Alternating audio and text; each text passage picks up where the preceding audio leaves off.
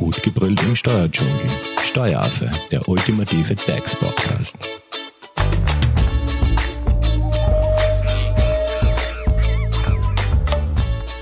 Hallo und herzlich willkommen beim Steueraffen. Wir starten jetzt gleich mit Teil 2 zum Thema Kurzarbeit, Kurzarbeitverlängerung, die heiße Phase 3, die ab Oktober 2020 startet. Zu Gast im Studio ist äh, Gudrun Sicher. Sie ist Arbeitsrechtsjuristin bei der Hofer Leidinger Steuerberatung und Gudrun ist mehr oder weniger täglich mit Fragen zur Kurzarbeit konfrontiert. Hallo Gudrun. Hallo. Gudrun, im ersten Teil hast du uns ja ein Update darüber gegeben, was generell einmal die Corona-Kurzarbeit ist, welche Voraussetzungen erfüllt äh, sein müssen, äh, wie man Kurzarbeit beantragt, wie die erste und zweite Phase ausgeschaut hat und welches Entgelt äh, die Mitarbeiter bekommen. Ähm, du hast auch erwähnt, äh, dass bei dieser äh, Entgeltberechnung auch die Zulagen ähm, quasi dazugerechnet werden. Ich würde da ganz gern noch einmal näher eingehen, nämlich äh, uns hat eine Frage nämlich erreicht, wie es mit der Pendlerpauschale ausschaut, beziehungsweise mit Essensbonds und freiwilligen Leistungen. Sind diese auch im Kurzarbeitsmodell in irgendeiner Art und Weise berücksichtigt? Ja, also sind vor Beginn der Kurzarbeit regelmäßig steuerfreie Bezüge wie eben Schmutzerschwernis oder Gefahrenzulage zum Beispiel angefallen, dann werden diese steuerfreien Bezüge auch während Kurzarbeit im Rahmen einer Durchschnittsbetrachtung ermittelt und im Verhältnis der Reduktion der Entlohnung eben entsprechend auch berücksichtigt. Also nicht die volle Höhe. Nicht die volle Höhe. Mhm. Ähm, dann zum Beispiel werden während Kurzarbeit Diäten ausbezahlt. Ähm, ist hier auch zu beachten, dass je nachdem, ob sie abgabenpflichtig oder abgabenfrei war, es zu einer unterschiedlichen Berücksichtigung kommt. Der abgabenpflichtige Teil der Diäten aus den letzten drei Kalendermonaten vor dem Beginn der Kurzarbeit wird in die Basis zur Berechnung des Mindestbruttoentgelts einbezogen. Ähm, der abgabenpflichtige Teil, der dann während äh, Kurzarbeit ähm, erworben wird, reduziert somit auch die Kurzarbeitsunterstützung, da er schon zuvor in das Mindestbrutto mit eingerechnet wurde. Der abgabenfreie Teil der Diäten aus den letzten drei Kalendermonaten vor Beginn der Kurzarbeit spielt für die Ermittlung des Mindestbruttoentgelts keine Rolle, wird somit auch während Kurzarbeit zusätzlich ausbezahlt. Dann Pendlerpauschale und Pendler-Euro werden auch während Kurzarbeit weiter berücksichtigt. In der vollen Höhe oder auch reduziert? Hier kommt es eben demnach, zählen jene Tage, die Kurzarbeit bedingt ausfallen, als relevante Pendlerpauschal- bzw. Pendler-Euro-Tage. Das heißt, im Summe wird es nicht reduziert, nur weil ich weniger Arbeitstage pro Woche, in dem Fall auch pro Monat habe. Jedoch werden nicht alle Ausfalltage während Kurzarbeit nach Ansicht des Bundesministeriums ähm, weiterhin berücksichtigt, sondern es fallen eben nicht alle unter diese Ausnahme und dürfen somit nicht alle begünstigt werden.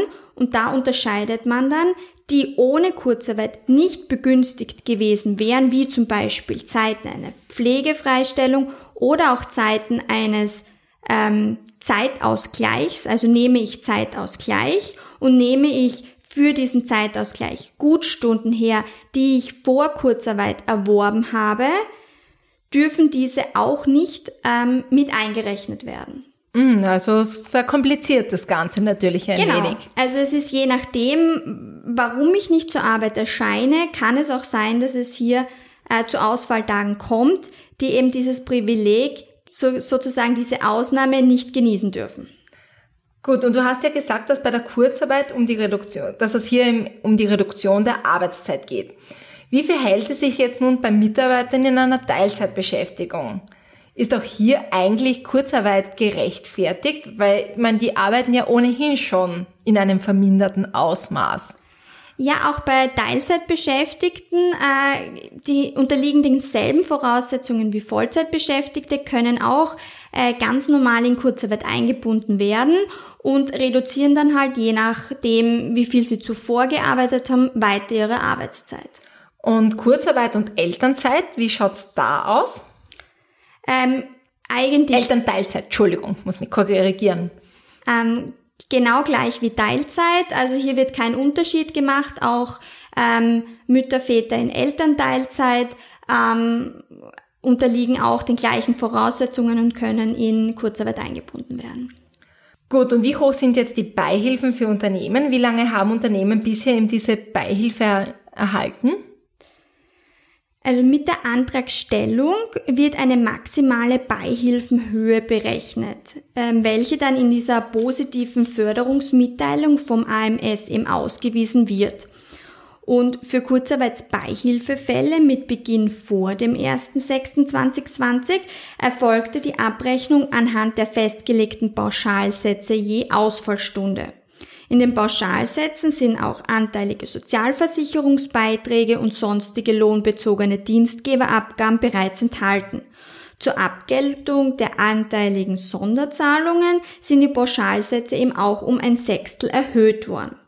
Für Kurzarbeitsbeihilfefälle mit Beginn ab dem 1.6.2020, Also das ist jetzt Phase 2. das ist Phase 2, erfolgt die Berechnung der Kurzarbeitsunterstützung vereinfacht als Differenz zwischen dem zu leistenden Mindestbruttoentgelt und dem Bruttoentgelt für die geleistete Arbeitszeit. Und zusätzlich zu dieser Kurzarbeitsunterstützung samt Lohnnebenkosten beinhaltet die Kurzarbeitsbeihilfe noch die anteiligen Sonderzahlungen samt Lohnnebenkosten sowie die höheren Beiträge zur Sozialversicherung. Haben somit Unternehmen gleich von Mehrzweck die Kurzarbeit beantragt, wurde die Kurzarbeitsbeihilfe zunächst für drei Monate ausbezahlt. Ist ein Verlängerungsantrag, somit die Phase 2, gestellt worden und auch genehmigt, konnte der Zeitraum um weitere drei Monate verlängert werden. Und seit kurzem ist nun eben auch die Rede von einer weiteren Verlängerungsmöglichkeit, der sogenannten Phase 3. Und sollten die wirtschaftlichen Schwierigkeiten nun über die drei Monate, somit erste Phase plus drei Monate, zweite Phase anhalten, ist nun eine weitere Verlängerungsmöglichkeit ab 1.10.2020 für nochmalige sechs Monate geplant. So Gudrun, du hast jetzt gesagt, dass nun die Kurzarbeit um weitere sechs Monate verlängert wird. Wie sieht jetzt diese Verlängerung der Kurzarbeit, also quasi Phase 3, im Detail aus? Also für den Fall, dass das Unternehmen den Kurzarbeitszeitraum von sechs Monaten, wie schon zuvor erwähnt, drei Monate erste Phase und drei Monate zweite Phase, vor Beginn der Kurzarbeitsphase 3, welche erst eben ab 1.10.2020 möglich ist, ausgeschöpft hat und weiter Kurzarbeit benötigt, wurde zur Überbrückung des Zeitraums bis 30.09.2020 die Möglichkeit geschaffen, den Kurzarbeitszeitraum im Wege eines Änderungsbegehrens auszudehnen. Und dazu übermitteln die Unternehmen die für die dafür abgeschlossene Sozialpartnervereinbarung, genannt Ausdehnung der bestehenden Kurzarbeitsvereinbarung, über das IAMS-Konto direkt dem AMS indem sie dieses hochladen und gleichzeitig das Änderungsbegehren stellen, womit sozusagen die zweite Phase bis zum 30.09.2020 ausgedehnt wird.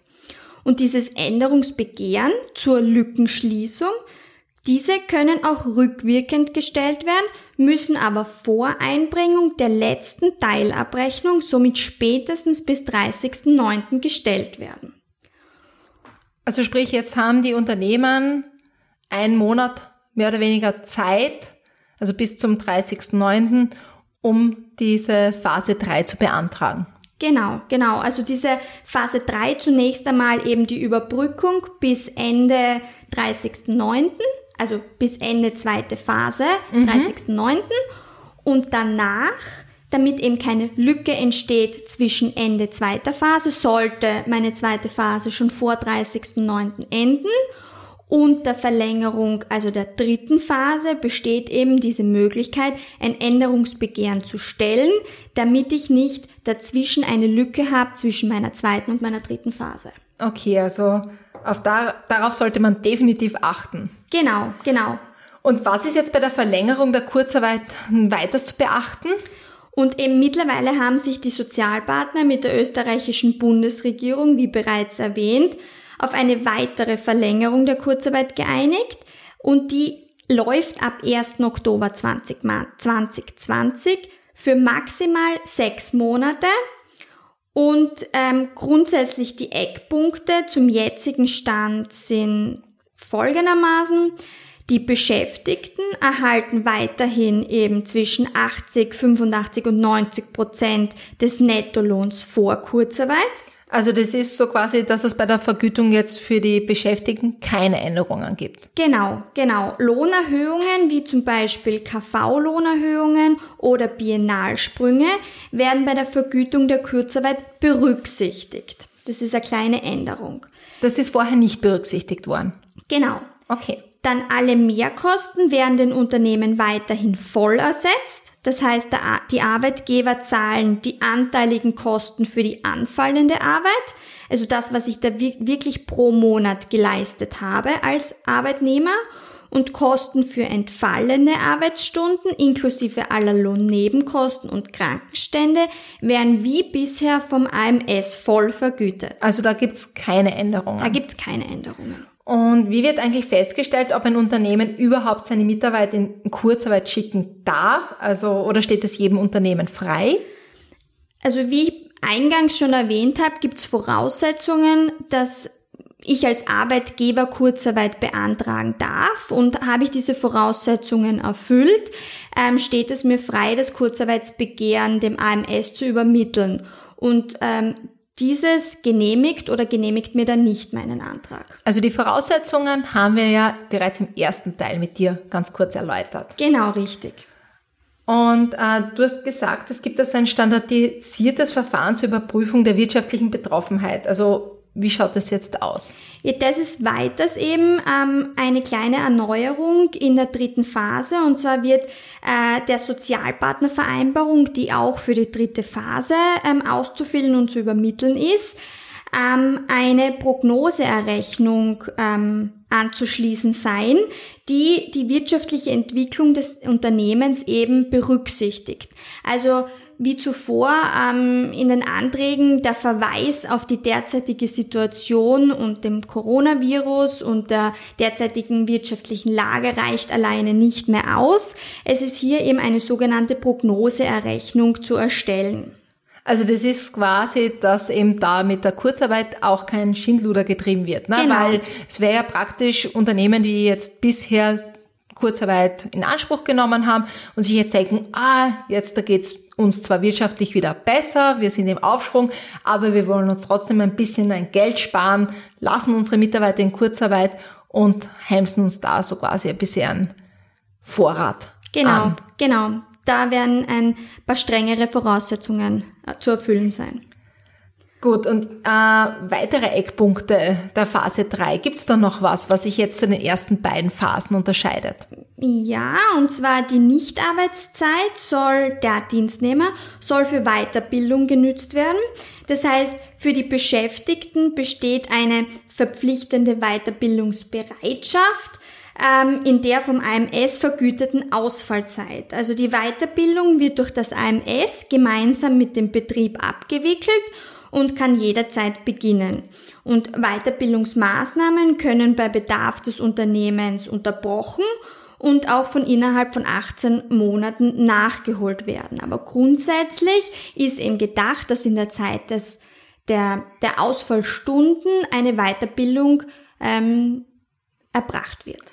Gut, und äh, uns hat da auch eine Anfrage über Instagram erreicht. Ähm, da wird gefragt, Wer Dienstgeber oder AMS entscheidet über die verpflichtende Weiterbildungsbereitschaft?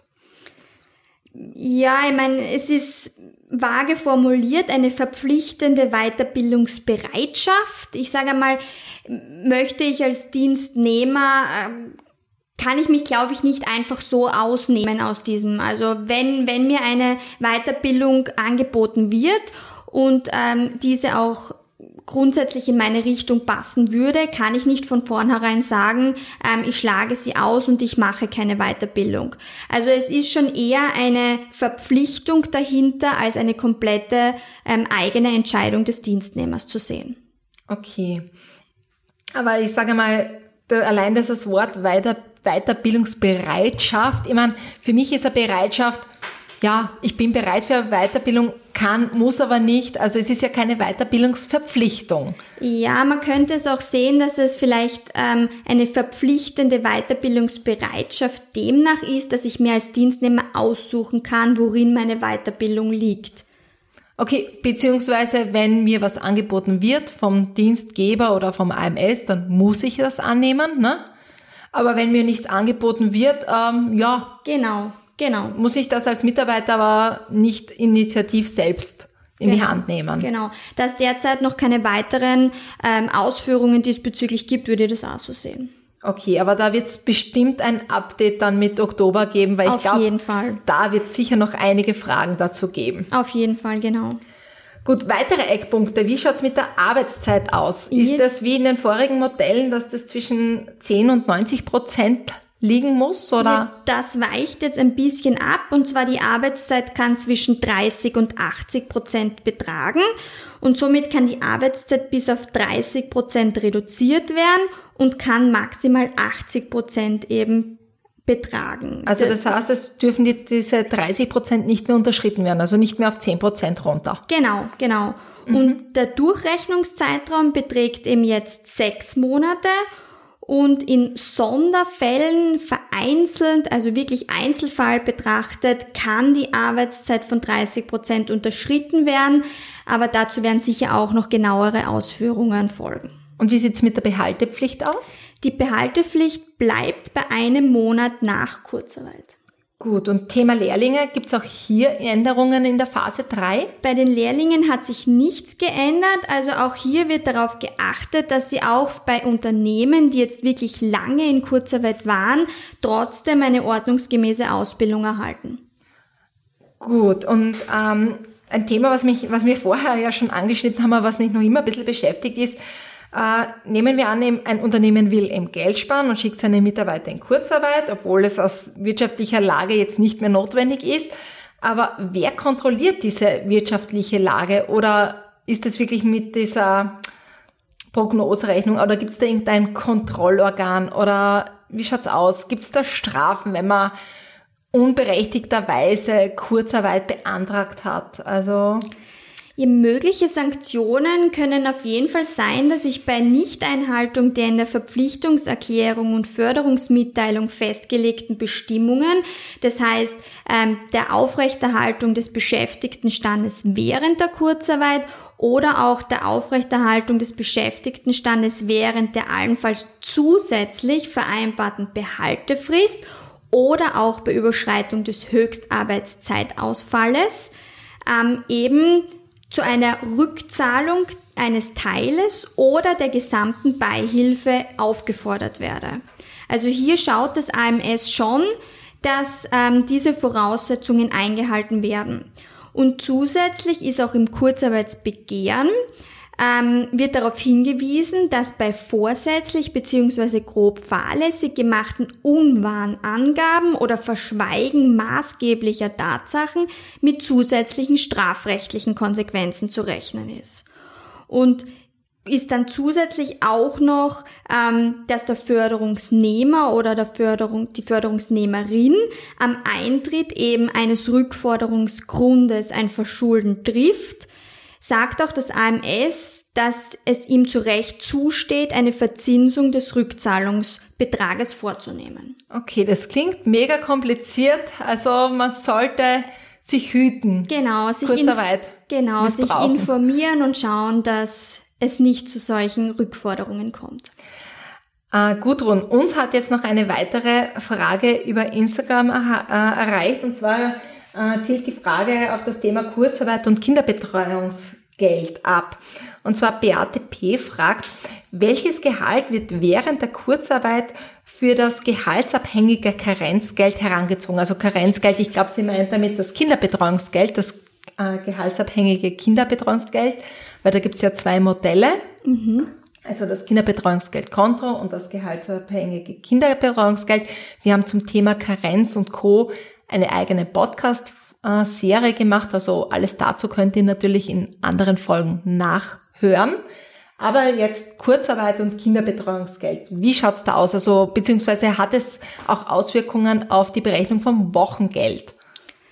Also die Zeiten äh, der Kurzarbeit und damit des äh, verringerten Entgelts haben keine Auswirkungen auf das Wochengeld beziehungsweise auf das Kinderbetreuungsgeld.